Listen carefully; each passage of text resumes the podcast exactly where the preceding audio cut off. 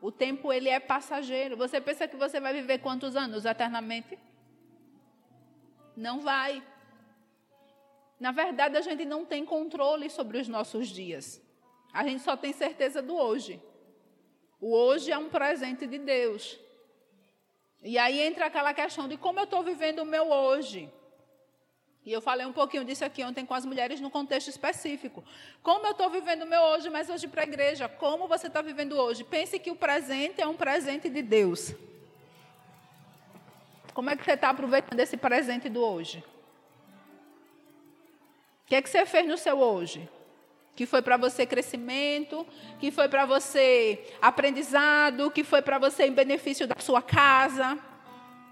Como a gente disse aqui nos casais na, na no sábado, me ajudem, gente. No sábado, é, é, no, no, no, curso né, de inteligência emocional, a, a família, o casamento é a nossa maior construção, é o nosso maior empreendimento. Não adianta você empreender em qualquer casa e fracassar na família. Que é que você, o seu presente de hoje, você investiu na sua família, na sua casa? Com seus filhos, com o seu cônjuge? Você experimentou bem? Você honrou esse presente do céu para você no seu estudo? Vocês estudaram bem? Honraram o presente estudando, trabalhando? Como é que vocês fizeram hoje? Porque a gente só tem hoje, amanhã pode não existir para nós. E às vezes a gente perde o tempo. Aí quando a gente chega lá na frente, aí a gente diz: Ah, se eu pudesse voltar o tempo. A gente não pode. A gente não pode. E tem coisas que às vezes, porque nós não temos essa consciência clara, a gente perde muito e ao invés de a gente construir, a gente mata. Né? E aí eu quero pensar sobre o tempo. Vamos lá então, Eclesiastes capítulo de número 3. Eclesiastes é um livro de sabedoria, vocês sabem, né, irmãos? Ele não é um livro poético. Salmo é um livro poético certo? Provérbios, Eclesiastes e o livro de Jó são livros de sabedoria, ou seja, foram homens sábios de uma determinada época que é, produziram, inspirados pelo Espírito Santo, esses livros. Então, aí eu posso chamar Eclesiastes de capítulo, né? Eclesiastes, capítulo de número 3. Quem escreveu Eclesiastes? Escola da Bíblia. Provavelmente, né? Salomão. Como é que eu sei que foi Salomão? Quem disse? Olha lá, ó. Eclesiastes capítulo de número 1. Como é que está aí no versículo 1? Palavras do pregador, quem? E o, fi, e o pregador, filho de Davi, era o quê? Nesse texto? Rei em Jerusalém. Então, quem foi o filho de Davi que foi rei em Jerusalém, que era sábio de palavras a ponto de ensinar outros?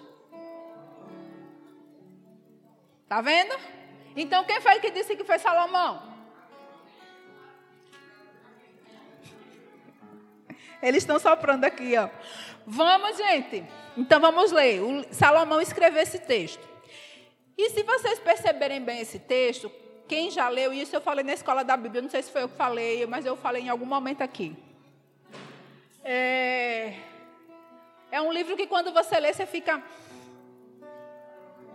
para baixo, assim, porque Salomão não está lá naquela idade que ele tinha toda a promessa de Deus quando construiu o templo. Ali ele estava começando a reinar, sete anos depois do reinado. Salomão reinou 40. Não foi quando ele tinha todos os amores ao seu, porque ele depois se arrependeu desses amores todos e não ajudou muita coisa na vida dele. Pelo contrário, destruiu. Porque o, reina, o reino foi dividido a partir daquele, daquela insanidade de Salomão. E quando ele escreve esse livro, é como se ele tivesse avaliando a própria vida. Então, expressões do livro como engano, tudo foi engano ele fala do engano que havia no trabalho excessivo, ele fala do engano de não cuidar da família, ele fala do engano de ir atrás do rabo de saia, do diabo de saia. Ele diz: Isso é engano.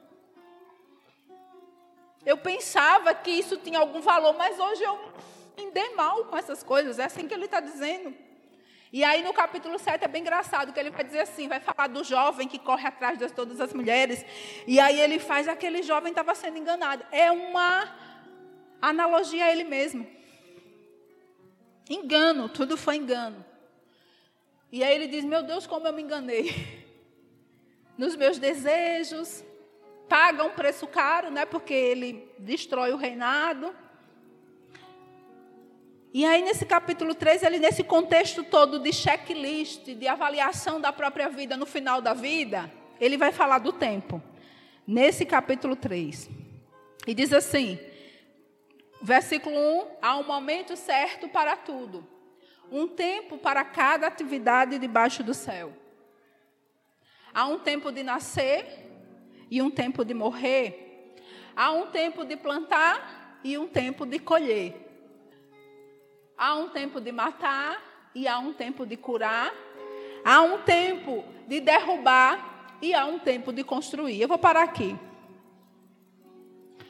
É, é interessante. Eu vou mais para que tem a parte do abraçar que eu quero ler. Vamos mais um pouquinho. Há um tempo de chorar, há o tempo de rir, há o tempo de entristecer e o tempo de dançar.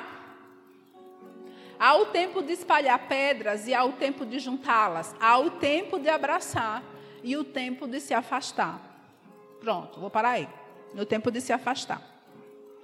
É interessante na Bíblia, tanto no, no, no Antigo Testamento quanto no Novo, essa questão do tempo. Deus, que é o Todo-Poderoso, o Pai, quando a gente fala da Trindade, o Pai, que é o poderoso, que é o eterno que ele não tem nem começo e nem tem fim. É a, a linguagem do Apocalipse. Ele é o Alfa e ele é o Ômega. Ele é eterno. Ele não tem essa ideia do tempo cronológico que nós humanos temos. E aí no Antigo Testamento, desde o Gênesis até o final do Antigo, essa ideia de tempo tem a ver com ele. Então eles nunca vão pensar tempo quando vai falar em relação a Deus como um tempo cronológico. Por exemplo, e Deus formou o mundo. E não, no princípio era o verbo, não. Isso é João. E a terra era sem forma vazia, e o Espírito de Deus pairava sobre a face das águas, e havia abismo na, na terra. E disse Deus: haja luz, e, e esse foi manhã e tarde do primeiro dia. Aí fala do dia e fala do tempo. Gênesis de 1 a 4, aqui eu falei. Aí fala do tempo. Só que esse tempo aqui não é um tempo de 24 horas como a gente pensa no Ocidente. Não é. é não é um tempo como o judeu pensava, ou pensa, né? De 6 às 18. Também não é. A palavra aqui, no hebraico, ela vai dar a ideia de um período determinado de tempo.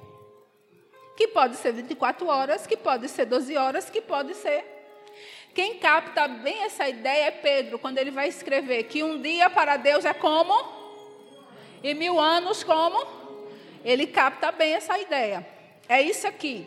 Então, por que você está dizendo isso, pastora? Porque tem gente que está definindo o destino da sua vida pelo tempo cronológico está insistindo no que não é para insistir, ou está desistindo do que não é para desistir pelo tempo cronológico.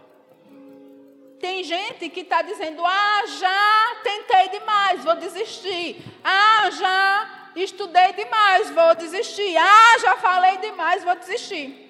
Porque está contando os dias 24 horas e está cansando no movimento de ansiedade só olhando para o dia. Outro exemplo é na, no Novo Testamento. No Novo Testamento existem duas palavras no grego do Novo Testamento para tempo. Uma tem a ideia do tempo cronológico, porque já é a cultura grega, e a outra tem a ideia do tempo oportuno, que não é um tempo que se conta, é um tempo que está no coração do eterno, de Deus.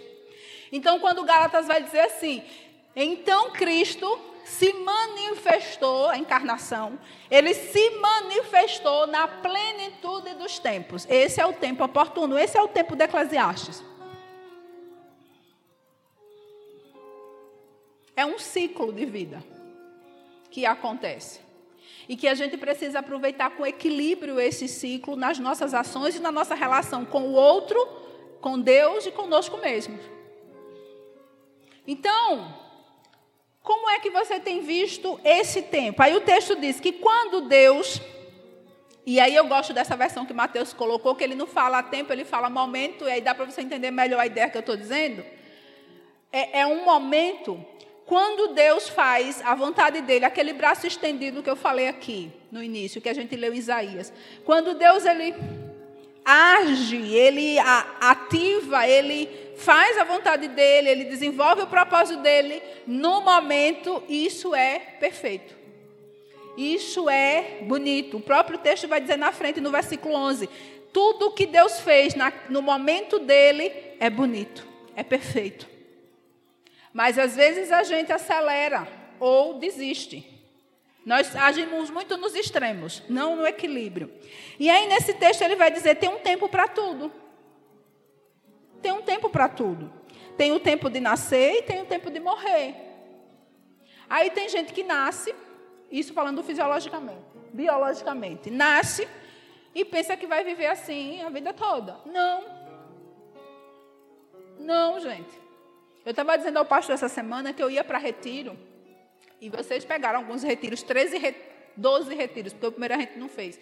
12 retiros comigo, 12 anos, né? E vocês sabem que eu viro 24 horas no retiro, né? Eu não durmo. Fico ali no movimento. Aí agora eu estou descobrindo que eu não consigo mais fazer isso porque eu já não consigo mais ficar sem dormir. Os cabelos brancos chegaram, gente. E aí eu dizendo isso para o pastor, eu disse, mas que bom que eu vivi bem os meus dias. Eu vivi bem os meus dias. Evelyn tem, quem conhece Evelyn, ela tem cicatrizes todas nas pernas e mais algumas, né? E aí quando vai perguntar como você foi quando criança, com seu pai, com sua mãe, com sua igreja, ela fez as minhas pernas. Eu fui feliz, minha filha, eu tive infância, eu vivi. Aproveitou o tempo. E até usei o exemplo que eles ficavam aqui crianças e iam se escorregar ali na, no xixi, no, na praça. Menino, o que, é que você está escorregando ali? Estavam vivendo bem o tempo deles. E como você tem vivido o seu tempo? Você tem entendido que você vai morrer? Eu disse que eu vou ser arrebatada. Mas aí acaba também o meu tempo aqui, né? Mesmo sendo arrebatada, eu morro por esse tempo. É ou vou morrer com a bomba na cabeça. Tenho duas opções na minha cabeça. Claro que não vai ser como está na minha cabeça, é como Deus quer. Mas, como você tem vivido o seu tempo? Tem aproveitado as oportunidades? Tem aproveitado a oportunidade com os seus? Porque você vai morrer e quando você morrer, o que é que você vai deixar para eles? Quando você morrer, preto, o que é que você vai deixar de lembrança para Rebeca? Que pai é que Rebeca vai lembrar aqui? Eu, como mãe, que mãe é que ela vai lembrar depois que eu partir? Mas isso só pode ser construído no presente, porque o dia de morrer vai chegar. Há um tempo para plantar. O que é que você está plantando? Que semente você tem usado para fazer semeaduras na sua vida? É a semente da rabugice. Já viu aquele não é o desenho, viu, Dilson? Rabugento. Mas já viu aquele tempo? Aquela pessoa que por onde passa é reclamação, é murmuração. É... Meu Deus. É mau humor todos os dias. A gente tem dia que tem mau humor, mas todos os dias. Tem dias que a gente não quer conversar com ninguém, né? Mas todos os dias. O que é que você tem plantado? O que é que você tem plantado na sua casa, com as pessoas que trabalham com você, com seus amigos? Que semente você tem plantado com seus filhos? Que semente? Com os meus filhos, eu penso muito que semente eu estou semeando. Porque vai germinar. A semente que eu estiver semeando vai, seme... vai crescer e vai frutificar ali. Vai germinar, vai crescer, vai dar frutos. Que semente é essa que eu estou plantando no coração deles? Aí, no último culto jovem, vou falar. No último culto jovem, ela estava ministrando aqui, né? Eu gosto de ver meus filhos ministrando, tanto essa como os do coração. E ela estava ministrando aqui. E eu estava ali, eu disse: Senhor, se eu morrer hoje, eu plantei uma boa semente, germinou. No final ela olhou para mim e ela disse: Mãe, e aí? Eu disse: Filha, só faltou você fazer o apelo para eu me converter. Se ela fizesse o apelo, eu ia ser a primeira. Eu aceito, minha filha Jesus, eu aceito, porque só faltou isso. A semente frutificando. Aí ela foi para o pai, que o pai, né? É mais. Aí, pai, e aí? Pai, minha filha, faltou eu me converter também. É a semente. Mas essa semente começou a ser plantada quanto? No ventre. No ventre. Ainda continuo plantando. Que semente você está plantando? Semente está plantando para Levi, Leila. Semente está plantando para Levi, Marcílio. Que semente nós estamos plantando com os nossos amigos? Você tem amigos e nas aí como é que eu sei, pastor, aqui eu estou plantando a semente boa nas minhas amizades ou não, a semente eterna, que mesmo que eu morra a semente vai continuar pelo tipo de relação que você tem com esses amigos ou que os amigos têm com você. Essa relação fala de Deus. Essa relação honra a família. Essa relação traz respeito para o esposo, para a esposa, para os filhos. Se essa relação com esses amigos forem assim, então é uma boa semente que você está plantando. Se não, se não aproxima de Deus, se não traz essa paz para a família, que a gente trabalha aqui tanto no Casa de Paz, se não traz. Tem uma semente aí que não é boa. Eu estou usando mal o meu tempo nessa semeadura, escolhendo a semente ruim. O que é que você está plantando? Porque vai chegar o dia que não vai dar mais para plantar e já é hora de arrancar. E nesse dia que for, nesse momento que for arrancar, o que é que vai ser arrancado? Há o tempo de matar e de curar. Matar, a gente pensa naquela coisa mais sanguinária, né, dos, dos, dos seriados. Matar, o que é que eu vou matar? Ah, lembrei agora. Evelyn estava rindo do tempo que a gente teve. A gente tem um tempo de descanso em família semanal. É sagrado.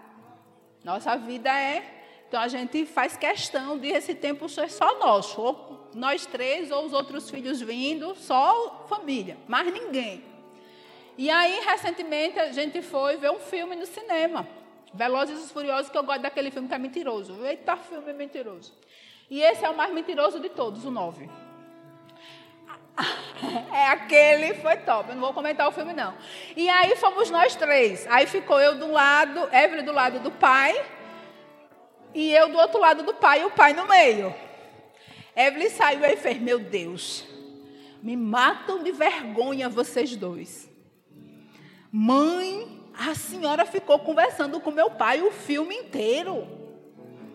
Porque ele não tinha assistido os outros todos. Eu assisti do 1 até o 8, então sabia todos os personagens. Ele estava assistindo partes. Aí ele perguntava, e esse? Eu é irmão do outro.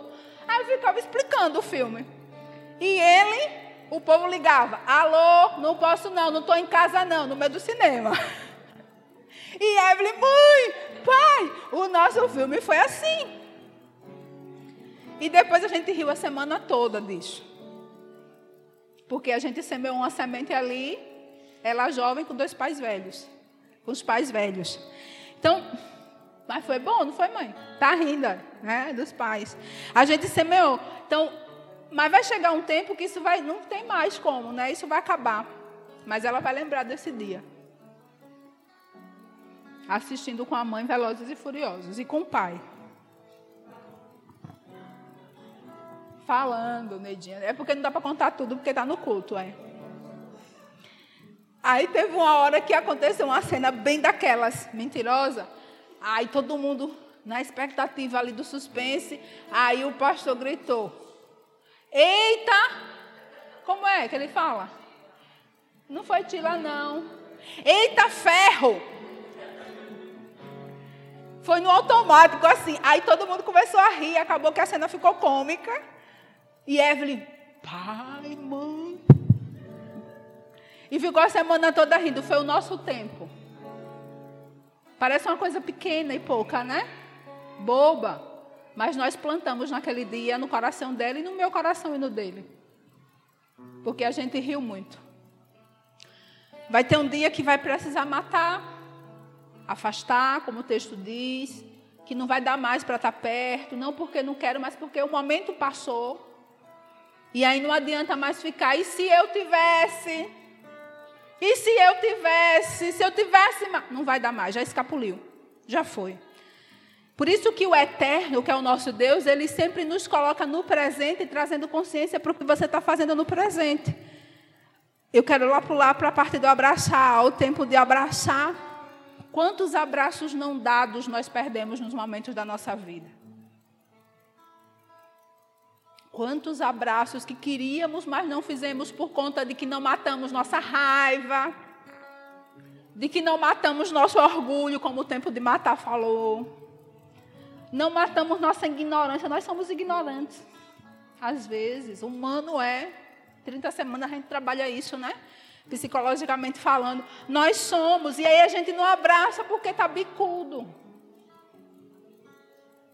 E é tão bom, gente, abraçar. Abraçar o filho. É um tempo tão precioso, é um momento tão. É eterno. O que você deixou de escapar no seu presente hoje? Só não me responda não, pergunte. Quantas pessoas, e aí eu vou para um ciclo bem mais íntimo, da sua família, sua família lá, pai, mãe, filho, esposa, esposo, os filhos. Quantos você abraçou hoje? Hoje, olha, a gente está 20 horas. 20 horas, quanto abraço você deu? Vem cá, João Lucas. Quanto abraço você deu? Você foi lá. João Lucas está numa história comigo de criação. Quantas vezes você chegou lá e não precisa brigar, gente. Mata o orgulho, mata o medo. Chega lá e faz assim, ó, só. Quero ficar aqui, viu? Pediria daqui não.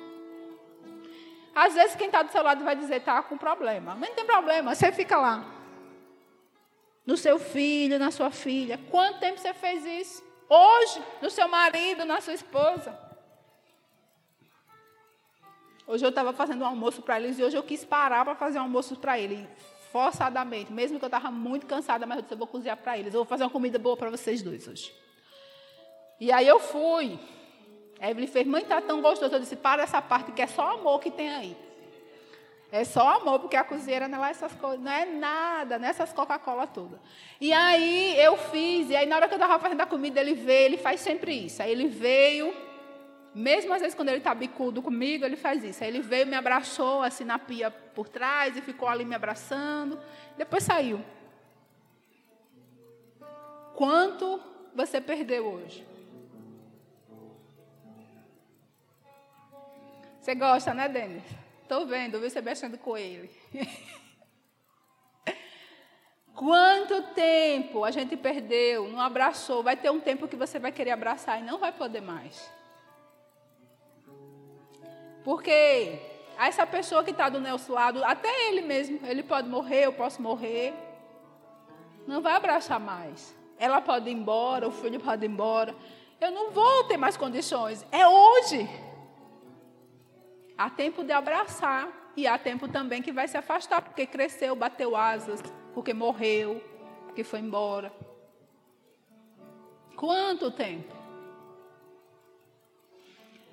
É, o tempo é hoje. Então, quem não abraçou hoje, não durma sem abraçar, não. Abraço. Não precisa palavras. Abraço não cabe palavras, é só abraço. Há tempo de abraçar e de deixar de abraçar. No 6 vai dizer: há tempo de buscar e tempo de perder. Há tempo de guardar e tempo de jogar fora. Então, o que é que você está fazendo hoje? Não guarde o que é para jogar fora. Não guarde o que já era para estar tá fora do seu coração, da sua mente, da sua casa de hoje. Isso inclui coisas, isso inclui pessoas, isso inclui emoções. Não guarde, porque a vida é como a flor da erva. Seca-se, murcha, passa.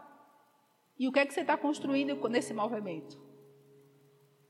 Nós temos um desafio, irmãos, de viver bem os nossos dias. Honrar cada segundo, cada momento dos nossos dias. Quando eu tiver conexão com quem está perto, com quem está longe, em cada movimento eu preciso honrar a Deus dessa forma. A gente não tem noção como viver esses momentos bem vividos que o eterno nos dá, faz fazer toda a diferença na vida das pessoas que não ao nosso redor lá na frente. Que isso vai perpetuando, isso vai passando. Como? Como? Eu não sei. Mas vai depender da semente que eu estou plantando. Nesse momento presente da minha vida. Você não tem poder sobre o seu futuro. Você não tem como agir no seu futuro. Você pode plantar para lá, mas você não tem como agir lá. Você não tem como agir mais no passado, porque já foi. Você só tem o presente. E o presente ele é efêmero. Passa. E quando o seu presente passar, o que fica? Para quem esteve ao seu lado. Então guarda essa reflexão. Eu quero que você pense muito sobre seu dia, se você está vivendo bem o seu dia.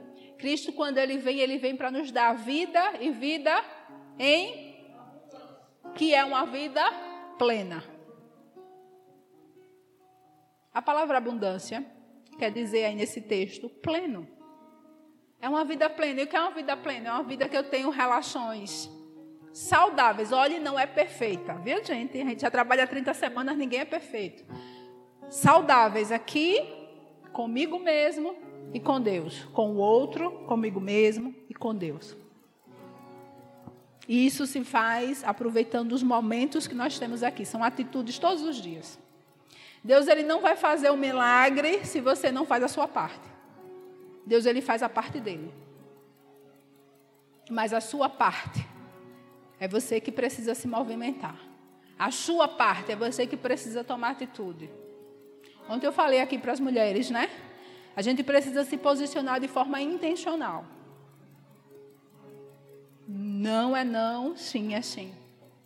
Há amizades que não saem. Minha casa agora é essa, minha família é essa, eu vou servir ao meu Deus assim. E intencionais. Porque senão a gente perde o time do céu. E a vida passa. E aí fica o remorso, a culpa, a frustração. Versículo 11, nós vamos terminar com esse versículo. Leiam todo esse capítulo em casa, ele é tão bonito. E, no entanto, Deus fez tudo apropriado para o seu devido tempo. Ele colocou o senso de eternidade no coração humano. Lindo, não é isso? Mas mesmo assim, ninguém é capaz de entender toda a obra de Deus do começo ao fim. Deus fez tudo perfeito, tudo apropriado para o seu devido momento, para o seu devido tempo. Deus já fez isso. Eu estou aproveitando? Eu estou aproveitando? Deus já fez isso. Eu estou honrando a Deus aproveitando esses momentos? Teve uma, uma mãe aqui, no, foi no domingo, eu acho. Foi no domingo ou foi não? Ou no domingo de manhã ou no domingo de noite, eu não vou lembrar agora. Porque o meu tempo já está apagando as minhas memórias. De imediata. E aí a mãe disse assim, ela chegou bem apressada, e aí ela disse assim, pastora, quase que eu não conseguia vir. Mas eu me organizei, organizei o almoço, fui na feira, que domingo aqui tem feira, né? Fui na feira e cheguei porque eu quero que a minha filha desfrute do melhor do domingo. E aí eu olhei para ela e disse: qual é o melhor do domingo? Ela disse: ela ouvir a palavra de Deus na EBD. Eu achei aquilo tão lindo. Aí eu disse: mas se surgir alguma coisa? Ela disse: pastora, pode surgir até uma emergência, porque emergência surge, mas no meu coração tá de aproveitar esse tempo que eu tenho hoje, trazendo minha filha para viver o melhor de Deus. Achei aquilo tão bonito, fiquei com aquela imagem na minha cabeça como aquela mãe escolheu, apesar de todas as dificuldades, e ela tinha reais dificuldades, mas ela aproveitou o seu momento para plantar uma semente eterna, essa eternidade no coração da sua filha. Que é que você tem feito com o seu momento? O que você tem plantado, o que você tem arrancado, o que você tem deixado? Então nós vamos orar, você vai baixar a sua cabeça. Você vai orar em relação ao seu tempo, ao seu dia as suas atividades e conexões no seu tempo e no seu dia. Aquilo que Deus falou especificamente com você, você vai colocar diante dele.